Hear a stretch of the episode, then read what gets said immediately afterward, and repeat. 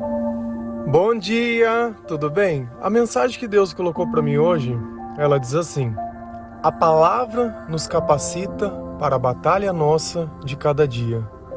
Senhor, tende misericórdia de nós. Perdoa, Pai, todos os nossos pecados, livra-nos de todo mal, nos afasta de tudo aquilo que não vem de ti. Nós agradecemos, Senhor, por mais esse dia, pelo alimento, pela palavra, pela presença. Aceita, Senhor, essa nossa oração, esse nosso louvor, pois nós te amamos, bendizemos, adoramos. Somente tu é o nosso Deus e em ti confiamos.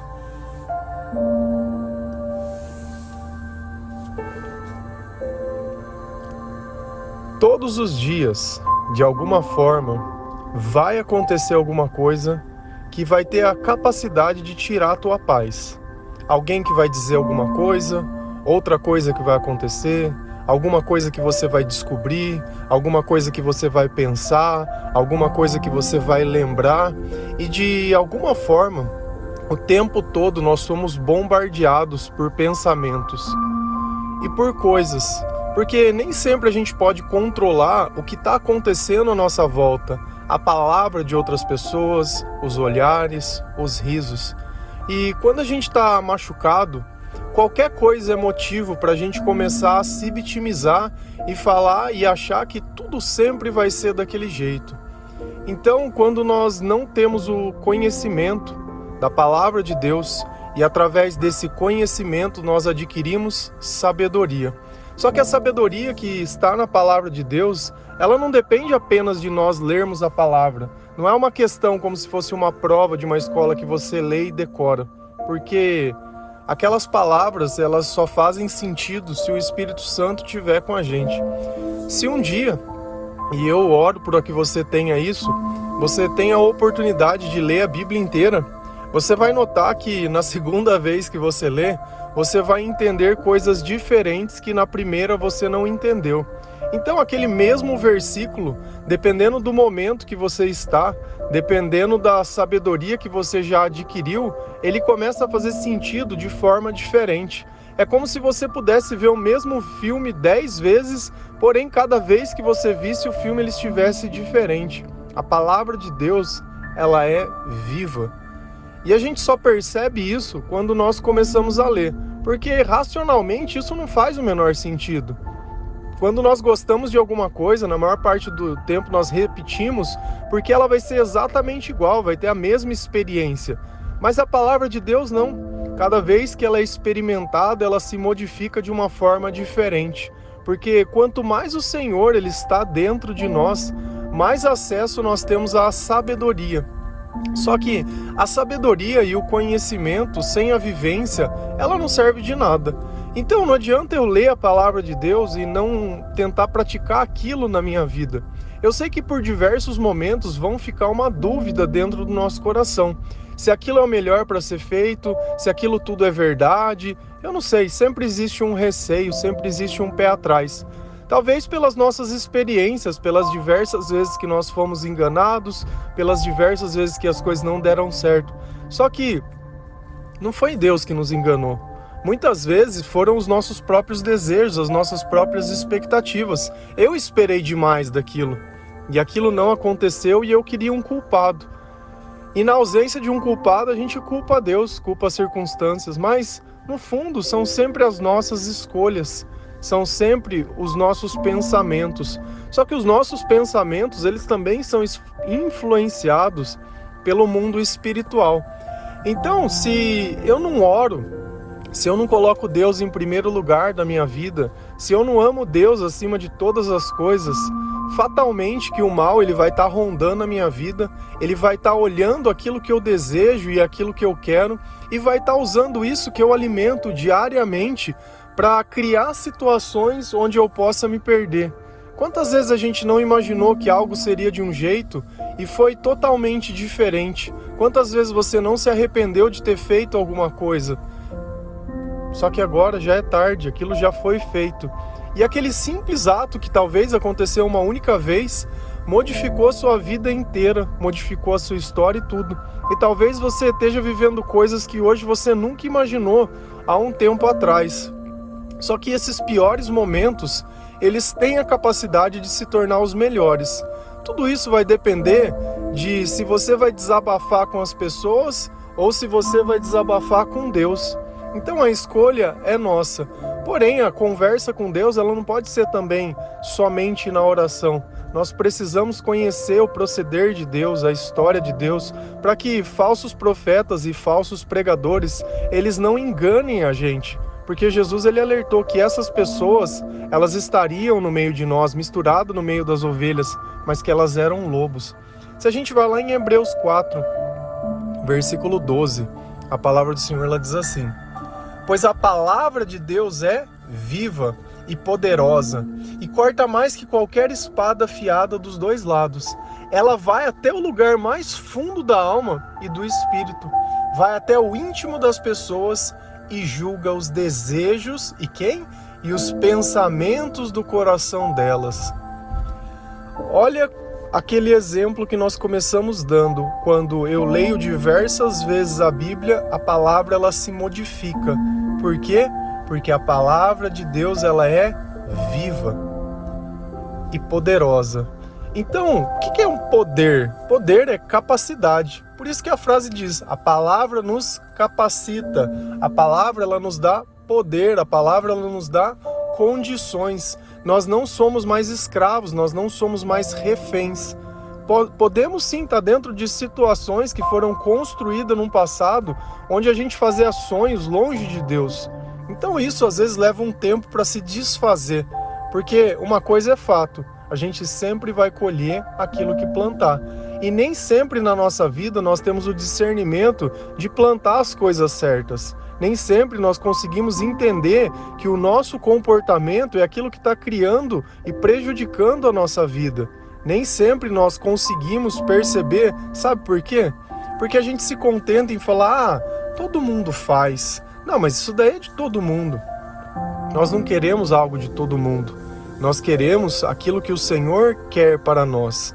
O que o mundo quer Deus ele deixou muito bem claro que o mundo ele jaz no maligno, não é o que eu quero para minha vida. Eu não quero ser como todo mundo. Agora, olha o que a palavra ela tem o poder de fazer, de cortar. Corta dos dois lados, como se fosse uma espada. Será que quando Deus ele vem e corta a gente no meio, quando Deus ele vem e separa a alma do espírito, quando Deus ele faz uma distinção entre uma coisa e outra, entre o bem e o mal, para que, que será que serve isso? Para que aquilo que estava misturado em nós, aquele pecado que estava envolvido em nós, que a gente não via, possa ser removido. Tem coisas que, se, se você pegasse uma carne, uma fruta, que ela tivesse um pedacinho que tivesse podre, você não queria cortar só aquela parte ruim e comer o restante que tá bom? Ou quando você pega uma carne, alguma coisa que você vai limpar, você não vai tirando as partes que não te agrada? E é justamente isso que a palavra de Deus ela faz em nós. Só que ela faz isso de uma forma profunda, uma forma que não é apenas nos meus pensamentos, muito pelo contrário, ela vai até a minha alma e o meu espírito. E a alma e o espírito é aquilo que nos mantém vivo, é a nossa origem espiritual. Enquanto a carne, ela fica nesse mundo, o espírito é aquilo que volta para Deus. O espírito é aquilo que a palavra de Deus alimenta. E às vezes a gente não consegue perceber e nem entender. Só que os nossos sentimentos, eles são espirituais. Os nossos sentimentos, eles não são carnais. Se eles fossem carnais, uma simples questão de querer, você poderia simplesmente mentalizar: eu quero ser feliz, eu quero me sentir bem, eu não quero mais estar triste, eu quero conseguir todos os meus objetivos, eu quero ter disciplina, eu quero acordar no horário, eu não quero ter mais ansiedade, eu não quero mais ter compulsão pelas coisas. Mas a gente não tem isso. Por quê? porque espiritualmente é isso que está nos consumindo. Então, quando Deus ele vem com a palavra, ele faz essa separação dessa parte que nos consome, dessa parte que é nossa, para que ela possa ser removida lá do nosso íntimo. E os nossos desejos, elas estão, eles estão interligados nessa parte nossa. E aí você talvez possa estar se perguntando, né? Por que, que tem certas coisas que eu fico pensando, coisas que eu sei que não agradam a Deus e também não agradam a mim, E isso de alguma forma ela fica tentando me dominar, sabe? Quando eu vejo, já estou fazendo uma coisa que eu não gostaria de fazer. Ontem nós falamos sobre isso, sobre o pecado. E o pecado é justamente isso que a palavra de Deus nos revela, porque antes a gente não via problema. Um exemplo disso. Às vezes a gente mente por coisas bobas. Talvez não quer falar com alguém, talvez não quer magoar uma pessoa, talvez não quer simplesmente dar lado, e aí você acaba inventando alguma coisinha ou outra. E pra gente, no decorrer da vida, isso é uma coisa que parecia normal. E aí a gente começa a ler a palavra de Deus, começa a andar lá no Antigo Testamento, aí vem Moisés, e ele sobe no Monte Sinai, ter uma conversa com Deus e Deus dá uns mandamentos para ele, falou: "Olha, eu gostaria que o meu povo ele fizesse e observasse isso daqui, porque isso vai ser bom para eles". E aí você tem lá uma palavra que está escrito assim: "Não mintas". Poxa, mas nem as mentirinhas boba, nem as mentirinhas pequenas, nem nada. Não mintas. Por que, que Deus ele não fez distinção? E aí a gente começa a ler a palavra de Deus e descobre que a mentira né? Não vem de Deus. O pai da mentira é o diabo. E aí quando eu minto, eu estou falando a língua do diabo e a Bíblia ela fala isso sobre a língua do diabo. Poxa, mas eu achei que era uma mentira sem importância.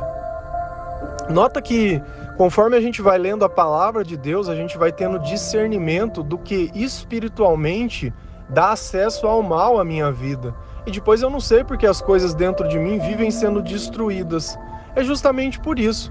Porque a partir do momento que eu leio a palavra de Deus, que eu coloco ela dentro dos meus pensamentos, que eu deixo que o Senhor, que o Espírito Santo ele me dê poder, que o Espírito ele me capacite a entender o que é uma coisa e o que é outra. A partir do momento que eu tenho uma noção espiritual das coisas, sabendo que nem todo mundo que eu converso tá ali é simplesmente uma pessoa, ou um amigo, ou um familiar, ou um estranho.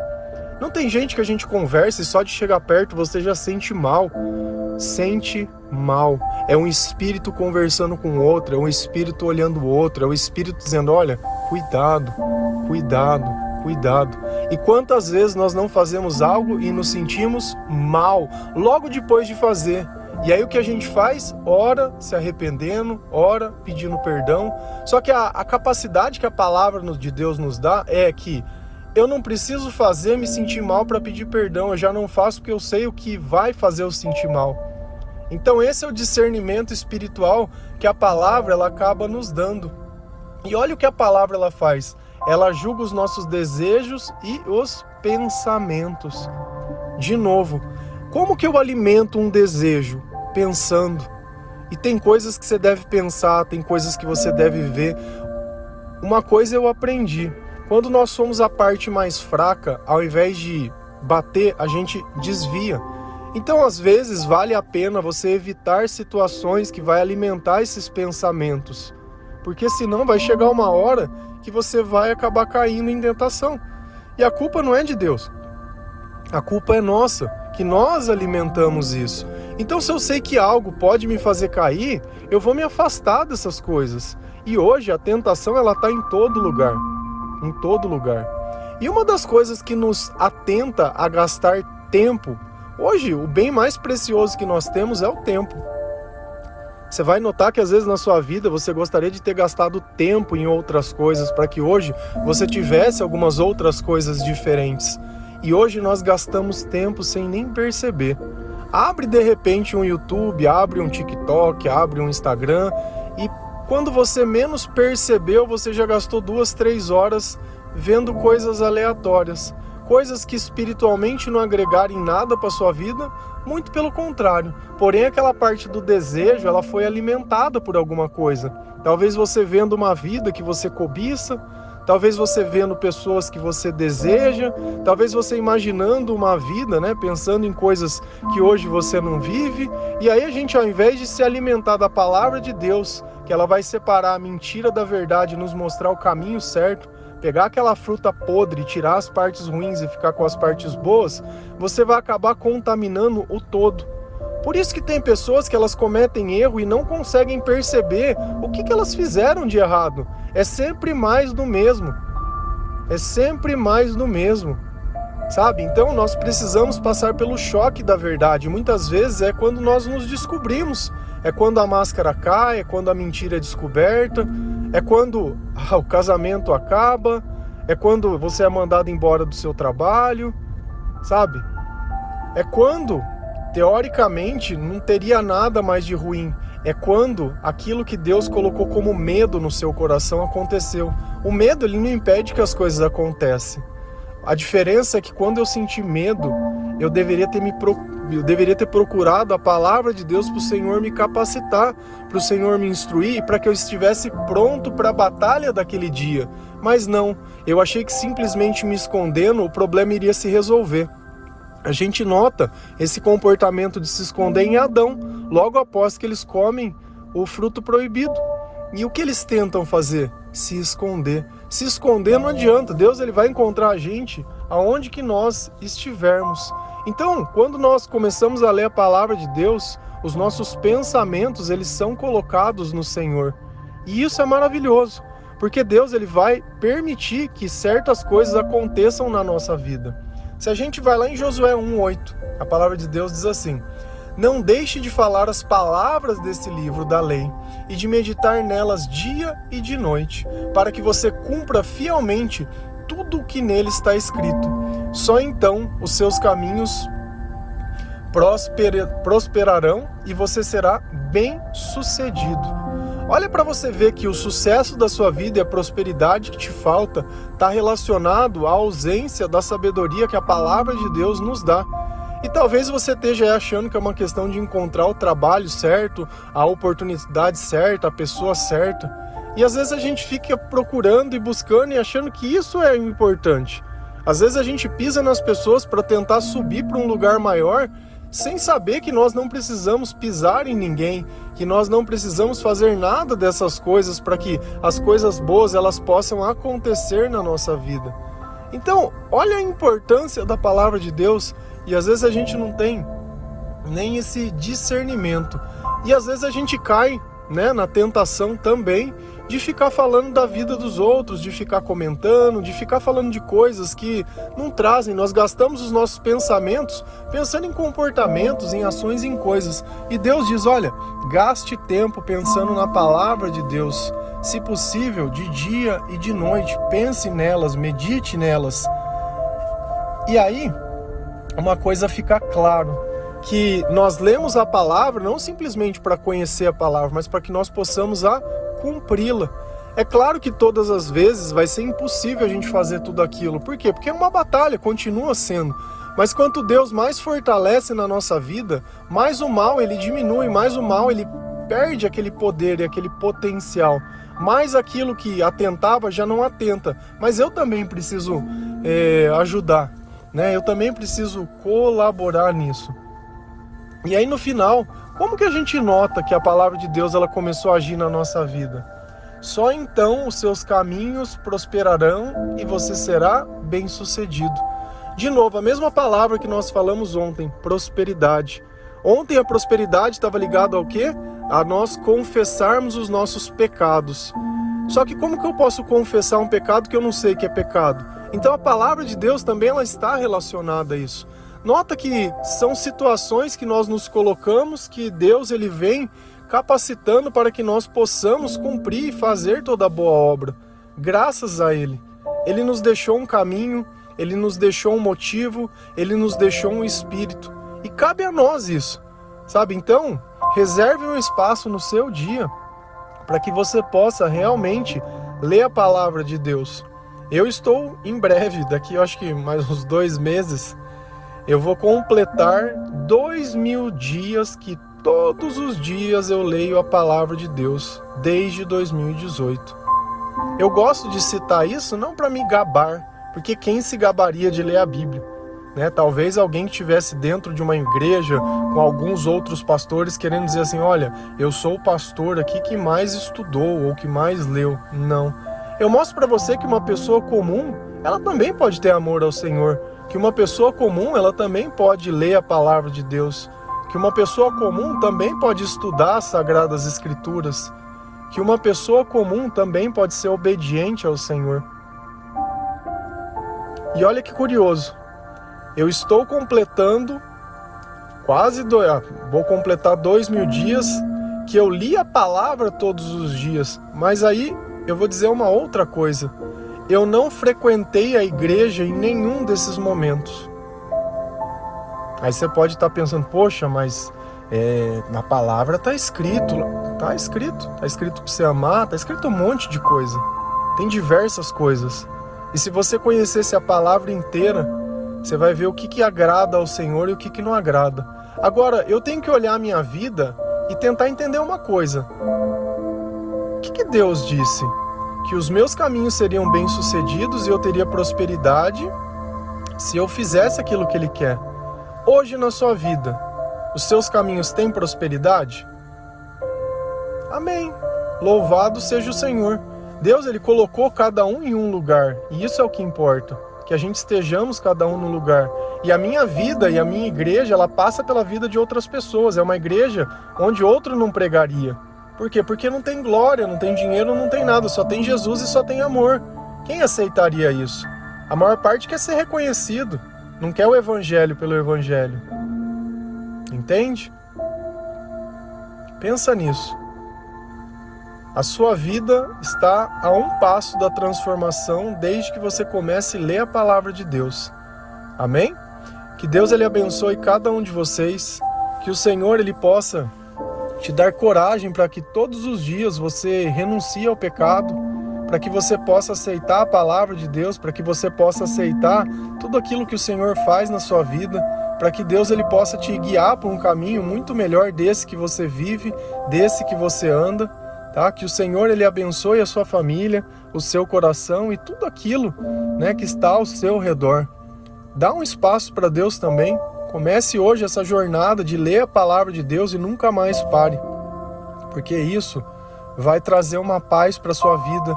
Isso vai separar sua alma do seu espírito, vai tirar toda aquela parte ruim, vai tirar a ansiedade, vai tirar aqueles sentimentos ruins, vai tirar aquela necessidade que muitas vezes você tem de fazer coisas que você sabe que depois você vai se sentir mal. Amém? Que Deus abençoe cada um de vocês. Feliz a nação cujo Deus é o Senhor. Um bom dia.